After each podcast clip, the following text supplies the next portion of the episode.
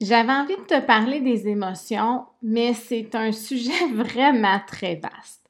On s'entend que je ne ferai pas le tour en 10 minutes aujourd'hui, alors j'ai décidé de mettre la table en te parlant de maturité émotionnelle. Comme enseignante, j'ai découvert que la clé d'une bonne gestion de classe passait par une meilleure connaissance de soi et des élèves, ainsi que par une meilleure connexion avec les petits humains que nous accompagnons. T'es un prof dans le jeu en quête d'une plus grande harmonie dans sa classe? Ce podcast est pour toi. Mon nom est Mélanie Morin et je fais le pont de la classe au micro. Ben oui, je pense que j'ai changé l'orientation de l'épisode trois ou quatre fois, si c'est pas plus. Je le sais depuis longtemps que je veux aborder le thème des émotions ici sur le podcast, mais honnêtement, par où commencer, je me posais vraiment la question. Évidemment, je veux partager des astuces et des idées d'activité euh, pour que ce soit concret pour toi, mais c'est aussi important euh, pour moi de partager les fondements, de partager ce qui fait la base de mes choix pour que tu comprennes les raisons pour lesquelles il pourrait être avantageux pour toi de mettre telle ou telle stratégie de l'avant. Ça fait que j'ai commencé à écrire, j'ai effacé, j'ai recommencé, j'ai restructuré, j'ai changé de sujet, j'ai relu certains passages même dans des livres de référence.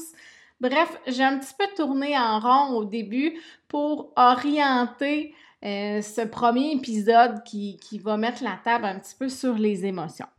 Puis finalement, je me suis dit que ça pourrait être intéressant de parler du cerveau immature du petit enfant parce que euh, quand on a plus de connaissances sur ce sujet-là, bien, ça nous permet de prendre un pas de recul, puis d'être encore plus dans l'empathie et dans l'accompagnement quand on se retrouve devant un enfant qui est submergé par ses émotions. Puis on se le cachera pas, hein, des tempêtes émotionnelles, on en voit plusieurs à l'école, n'est-ce pas? Donc, dans cet épisode, je vais te parler un peu du cerveau et je vais partager avec toi quelques premières pistes pour accompagner l'enfant dont le cerveau n'est pas encore assez mature pour être capable de s'autoréguler. Et là, si tu es prof avec les plus vieux, attention. Je veux pas que tu dises que c'est pas pour toi. Je veux pas que tu dises Ah, elle vient de parler des plus petits, je vais arrêter l'épisode, c'est pas pour moi. Tu as autant d'intérêt à écouter cet épisode-là euh, pour deux raisons précises. La première, c'est que même si tu enseignes à des élèves plus vieux, tu es probablement en contact avec des plus petits, par exemple quand tu surveilles sur la cour de récréation. La deuxième raison, c'est que la maturité émotionnelle, ça ne se développe pas à la même vitesse pour chaque enfant. Même chose pour le développement des compétences socio-émotionnelles. Donc, tout ça pour dire que je veux que tu restes avec moi parce qu'il y a peut-être des élèves dans ta classe qui ont une maturité émotionnelle un petit peu moins développée, puis il y a des trucs que tu vas pouvoir mettre en place. Donc, tu sais, euh, tu sais comme moi, les émotions, ça fait partie de la vie. Les émotions, c'est une réaction biologique à certaines circonstances, à certains événements.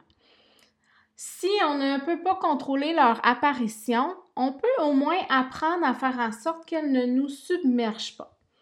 Et ça, c'est vraiment préférable, hein?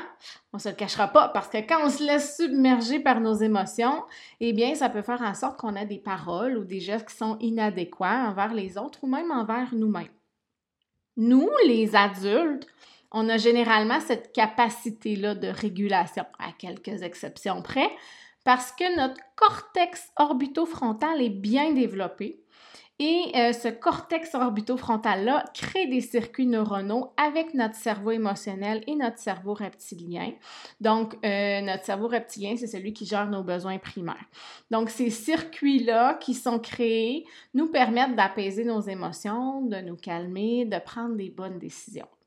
Mais pour les enfants, particulièrement chez le petit enfant de moins de 7 ans, se calmer, prendre les bonnes décisions, ne pas laisser l'émotion l'envahir, contrôler ses, impulsions, c'est plus difficile parce que ces circuits neuronaux-là ne sont pas développés optimalement. Ils sont encore immatures et les cerveaux émotionnels et reptiliens prennent le dessus. Tout ça pour dire que jusqu'à 5 ou 6 ans au moins, quand l'enfant vit une tempête émotionnelle, c'est difficile pour lui de prendre du recul et de s'autoréguler il vit sa tempête et euh, de façon complètement involontaire, ça peut lui arriver de poser des gestes violents, entre autres, parce que son cerveau est encore immature. Quand on sait ça, quand on comprend que le cerveau du petit enfant est encore immature, Il me semble que comme adulte qui intervient auprès des enfants, c'est déjà plus facile de faire preuve d'empathie et de douceur. Qu'est-ce que tu en penses? En tout cas, moi, ça m'aide. Ça m'aide à voir les situations, là, au-delà des comportements. Ça m'aide à intervenir davantage en fonction du besoin de l'enfant. Quand je suis capable de me dire, oh, mais elle n'oublie pas, cet enfant-là, il est encore petit, son cerveau n'est pas complètement développé, il a une, immaturité émotionnelle, c'est pas volontaire ce qu'il est en train de faire.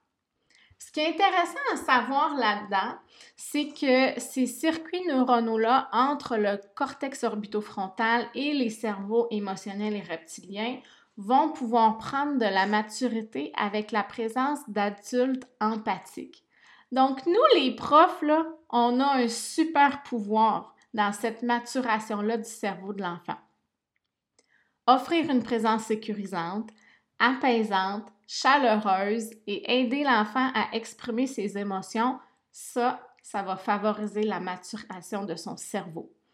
C'est entre autres pour cette raison-là que je trouve tellement important de privilégier la création du lien d'attachement avec les élèves dès le début de l'année scolaire et aussi que je trouve important de prendre le temps d'aider l'enfant à développer son vocabulaire émotionnel pour être capable d'exprimer ses émotions. Une intervention que tu peux faire quand tu vois un élève qui vit une émotion, c'est de nommer cette émotion-là que tu vois qu'il est en train de vivre et de lui montrer par tes mots que c'est correct qu'il la vive. Donc, de mettre des mots pour qu'il développe son vocabulaire émotionnel et sa capacité à reconnaître ses émotions. Là, je fais une petite parenthèse parce que je ne suis pas en train de dire qu'il faut accepter tous les faits et gestes d'un élève en souffrance. Je suis en train de te dire qu'il faut lui montrer à nommer ses émotions et à légitimer leur présence. Montrer à l'enfant que c'est normal d'avoir des émotions et que c'est correct de les vivre. La façon de les gérer, de les réguler, de les vivre, ça viendra après avec d'autres interventions et selon le développement de la maturité émotionnelle de l'enfant. Donc, j'avais envie de partager euh, avec toi des exemples de paroles que tu pourrais avoir pour accompagner l'enfant dans ces étapes-là. Par exemple, pour un élève qui semble triste, tu pourrais lui dire Oh, je vois dans tes yeux de la tristesse. Est-ce qu'il y a quelque chose présentement qui te fait de la peine? Est-ce que c'est ce que tu ressens présentement? Avec un élève qui est fâché et qui est parti bouder, je pourrais dire Oh, je vois que tu es en colère présentement. Je comprends. C'est parfois, c'est parfois fâchant hein, de ne pas avoir le jouet qu'on voulait. Et là, j'ai surtout, j'ai donné deux exemples où ce sont des émotions désagréables qui sont envahissantes, mais il ne faut pas oublier non plus que le vocabulaire émotionnel, ça ne se limite pas seulement aux émotions désagréables. Donc, lorsqu'un élève arrive en classe avec le sourire fendu jusqu'aux oreilles, c'est aussi un bon moment pour mentaliser et pour l'aider à reconnaître son émotion. Wow! Quel sourire ce matin! Tu as l'air vraiment heureux. Qu'est-ce qui te rend joyeux comme ça? Et ça, le fait de nommer et légitimer l'émotion que je vois, je tiens à dire que je le fais avec tous les élèves, peu importe leur âge, peu importe la situation. Parce que pendant que je fais ça, je suis en train de montrer à l'enfant une fois de plus que je lui porte une attention particulière et qu'il est important pour moi. Un autre petit check pour renforcer ce lien d'attachement-là auquel je fais si souvent référence. Alors voilà, c'est ça que j'avais envie de partager avec toi, de te sensibiliser au fait que le cerveau de nos jeunes élèves est encore immature et qu'il est dominé par ses cerveaux émotionnels et reptiliens lorsqu'une émotion l'envahit. C'est pour ça que euh, les élèves ont besoin autant de notre présence, de notre accueil, de nos interventions positives pour développer leur maturité émotionnelle. Si tu as envie d'en savoir plus sur le sujet et que tu t'intéresses au développement du cerveau de l'enfant, je te recommande fortement le livre Heureux d'apprendre à l'école de la docteure en neurosciences Catherine Guéguen.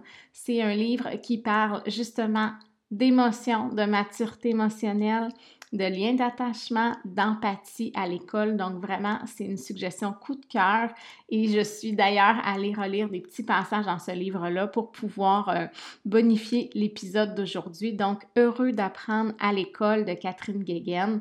Si ça t'intéresse, tu iras le lire. Je te souhaite une belle journée. Bye bye. L'épisode d'aujourd'hui t'a fait réfléchir, réagir ou t'a donné envie de passer à l'action?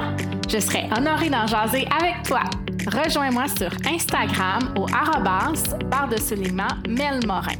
Profites-en donc pour partager le podcast sur tes réseaux et à tes collègues. Bonne journée!